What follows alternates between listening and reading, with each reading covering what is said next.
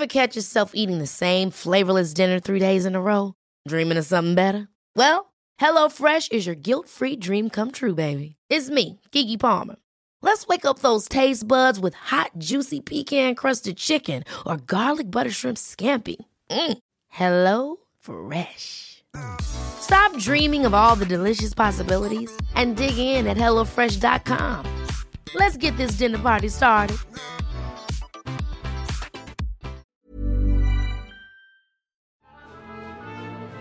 Edición será muy especial, pues la dedicamos a los distintos lugares donde podrían encontrarse con Frida Kahlo, desde el museo que fue su casa en Coyoacán, Ciudad de México, pasando por el recinto en el que hallarán sus primeras y últimas piezas, hasta una cocina en la que los atenderá la Frida oaxaqueña. ¿Por qué dedicárselo? Creo que es una de las mujeres artistas mexicanas con la que estuvimos en contacto desde pequeños, y su historia merece ser conocida, además de que julio es el mes en el que nació, el 6 de julio, y en el que murió, el 13 de julio. Me intrigan esas coincidencias. Con esta premisa los invito a quedarse hasta los créditos finales de la guía del fin de semana. Comenzamos.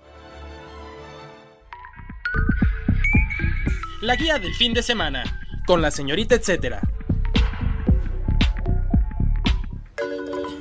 Uno de los recintos que deben estar en la mente de los que desean acercarse más a la vida y obra de Frida es el Museo Dolores Olmedo. Está en La Noria, en Xochimilco, Ciudad de México. Este espacio tiene más de 20 años atesorando la colección de Lola Olmedo, muy amiga de Diego Rivera. Aquí, además de bellos jardines y solo squinkles, los perritos que amaba Frida, pueden encontrar sus primeras obras como la del retrato de Alicia Galán, una de sus vecinas y amigas en Coyoacán, o las últimas que pintó, como la del Círculo, una obra en formato redondo en la que se ve un cuerpo desintegrado. Tienen que verlo porque yo la primera vez que lo vi, se los juro que no lo reconocí. Es totalmente distinto a las piezas pues más famosas, pero es vital que lo conozcan.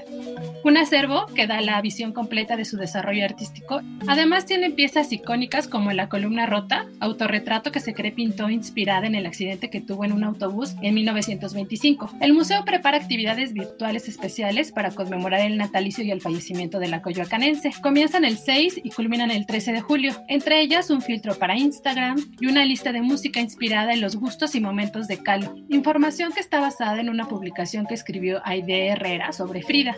Dentro de las piezas que podrán escuchar de esta playlist está La Internacional, que es una canción de movimiento obrero que sonó en su funeral, o Cielito Lindo, porque tiene una pintura que se llama igual que una línea de esta melodía y dice, bueno, no la voy a cantar, pero dice Árbol de la Esperanza, mantente firme. ¿Cuándo y dónde? Bueno, esto del Dolores Olmedo lo pueden consultar todos los días en www.facebook.com diagonal Olmedo MX y seguir la conversación en redes y todo esto que van a generar por el aniversario en www.instagram.com diagonal el Olmedo MX.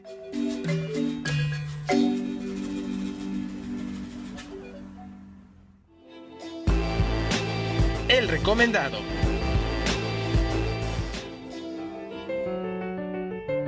Para la sección del recomendado quiero contarles primero una anécdota. Hace un par de años visité Oaxaca por primera vez, uno de los estados para mí más mágicos del país. Nos ha dado grandes pintores y comida deliciosa entre muchas cosas. Un día, no sé cómo, pero llegué a Ocotlán de Morelos, a más de 30 kilómetros del centro del estado. Recuerdo que fue muy temprano y que había muchas cosas cerradas, pero caminé hasta el mercado del pueblo buscando un chocolate, ya saben que es cliché, pero es necesario, un chocolatito de agua, algo rico que desayunar.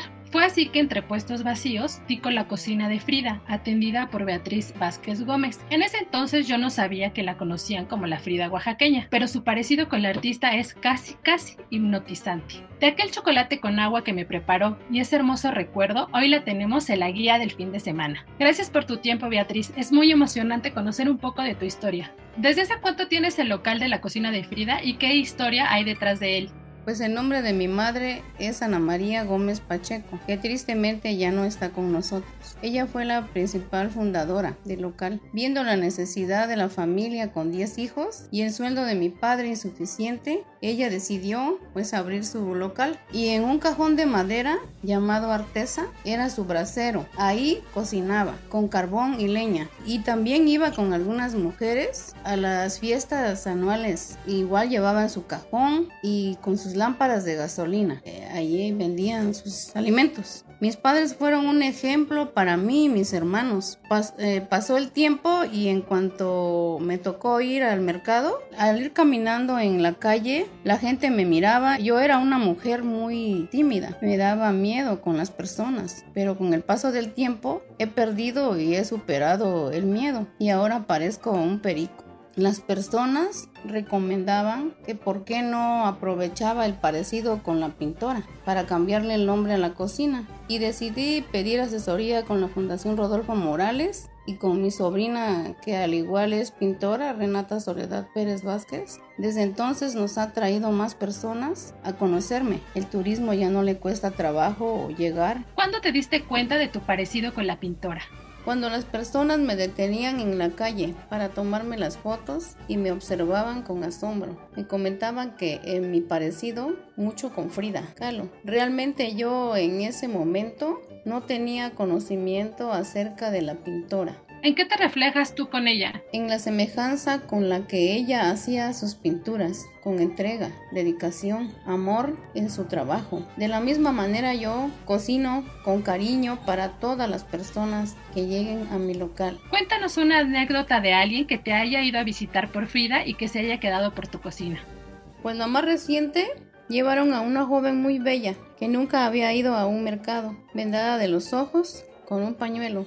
Su padre la llevó hasta llegar al local y en cuanto llegó me llamó para estar enfrente de ella. Y al quitarle el pañuelo, la chica se le enchinó la piel y derramó lágrimas. Fue tanta la nostalgia que terminamos llorando, ambas. Me pidió que le regalara un beso en un hombro, en su hombro izquierdo y al final su padre exclamó ¿Te gustó la sorpresa hija? y ella le contestó gracias papá y deleitaron mis platillos y se fueron muy felices me siento muy contenta de ver a las personas felices. Ese es mi mayor gozo. ¿Qué es lo que más te piden de comer? ¿Hay algún platillo dedicado a la pintora? Pues vendo de todo. Platillos más, los platillos más pedidos son moles tradicionales, estofado, coloradito, carne en salsa, el mole almendrado que es el estofado y los chiles encuerados rellenos de pollo almendrado la carne frita en salsa de habanero, pues tenemos muchos platillos y pues el platillo dedicado a Frida es el nopal abierto relleno de verduras. Sé que tu vestimenta y peinado es algo casi heredado por tu padre. ¿Podrías contarnos cómo seleccionas tu atuendo? Pues eso se lo debo a mi padre porque él nos enseñó a usar flores a las cinco hermanas. Entonces cuando yo cumplí 12 años mi padre me trajo flores. Desde ahí empecé a usarlas y yo ya no puedo salir a la calle sin flores. Entonces igual con mis faldas voy a comprar telas porque igual mi padre nunca nos dejó usar pantalones ni nada y se me hizo igual una costumbre andar de faldas largas de ropa un poco suelta y así es como pues bordo mis blusas, mis faldas y me gusta mucho. Tengo algunas personas que me ayudan igual a coserlas y así es como elijo mis flores y mis faldas y mis blusas para cada día. Hay un espacio fundamental para todos los seguidores de la pintora mexicana, el Museo Frida Kahlo, también conocido como la Casa Azul. En este espacio, donde nació y murió la también activista, podrán encontrar la cama que usaba con el espejo en el techo, los libros que leía, sus pinceles, sus accesorios y hasta una colección de mariposas y juguetes. También podrán ver obras importantes como Viva la Vida, que la pintó en 1954, Frida y la cesárea de 1931, El retrato de mi padre, que es Guillermo Kahlo, de 1952, entre otras cosas que permiten acercarse a la sensibilidad y universo creativo de Calo, mujer y artista. Por el momento las visitas online cuentan desde hace tiempo con un recorrido virtual donde pueden llegar hasta la cocina y hacerle zoom a los guajes y hasta cucharones que ella usaba en su casa. Además se pueden pasear por el estanque o la pirámide que hay en el interior de la Casa Azul. Cuando el museo vuelva a abrirse pueden comprar una entrada también de modo virtual en www.boletosfridacalo.org y así asegurar su acceso con sana distancia. El museo anunció en sus redes sociales que habrá contenidos especiales y virtuales para celebrar el 113 aniversario de Frida Kahlo y sucederán del 6 al 16 de julio. ¿Cuándo y dónde? Bueno, este tipo de visitas virtuales las pueden tener todos los días en www.facebook.com diagonal Museo Frida Kahlo o checar ahí más detalles de sus exhibiciones temporales en www.museofridacalo.org.mx. El recomendado recomienda.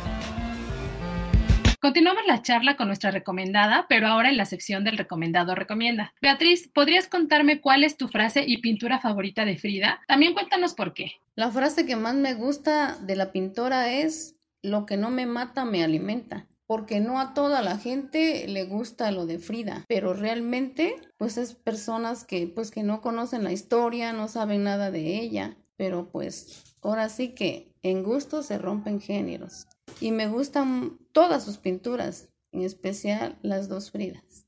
Porque hace 14 años tuve un sueño, para mí fue algo muy hermoso. Soñé que Frida me envolvió en una sábana blanca y con esos animalitos que se llaman libélulas, que es mi insecto preferido, me envolvió en las sábanas. Cada libélula me tomó de una punta. Entonces ella y yo estábamos a la orilla de la presa cuando me envolvió en la sábana. Y cuando ya llegaron los animalitos, me alzaron y yo le decía que tenía miedo. Y entonces ella me decía, no tengas miedo, tú vuela. Y entonces este volé sobre agua y la verdad que pues para mí eso es como un permiso de ella. Y muy en línea con nuestro tema en la guía del fin de semana, quiero recomendarles otro podcast que se genera en la OEM. Se llama Cofre de Leyendas. ¿Qué escucharán? Pues precisamente historias orales que reflejan las costumbres de México. Hay un episodio nuevo cada martes en las distintas plataformas de podcast.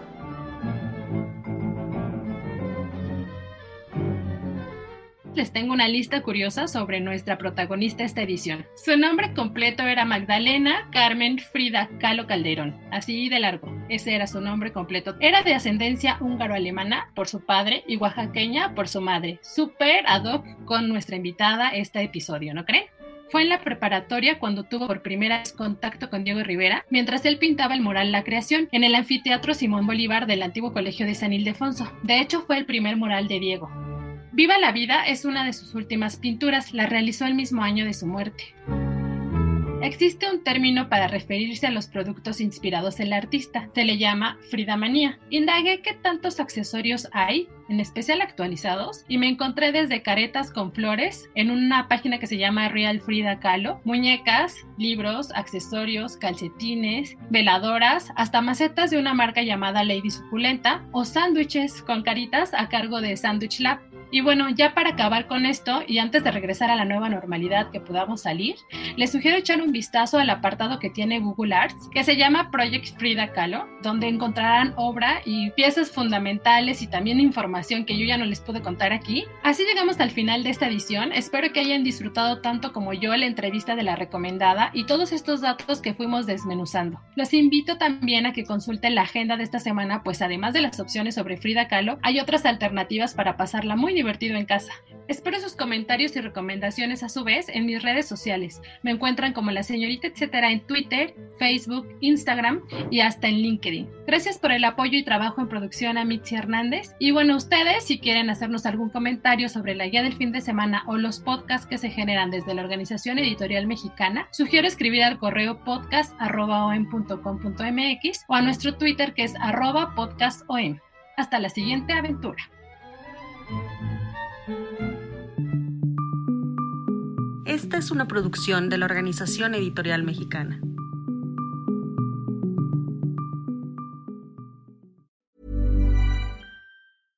Ever catch yourself eating the same flavorless dinner three days in a row? Dreaming of something better? Well, HelloFresh is your guilt-free dream come true, baby. It's me, Kiki Palmer. Let's wake up those taste buds with hot, juicy pecan-crusted chicken or garlic butter shrimp scampi. Mm. Hello Fresh. Stop dreaming of all the delicious possibilities and dig in at HelloFresh.com. Let's get this dinner party started.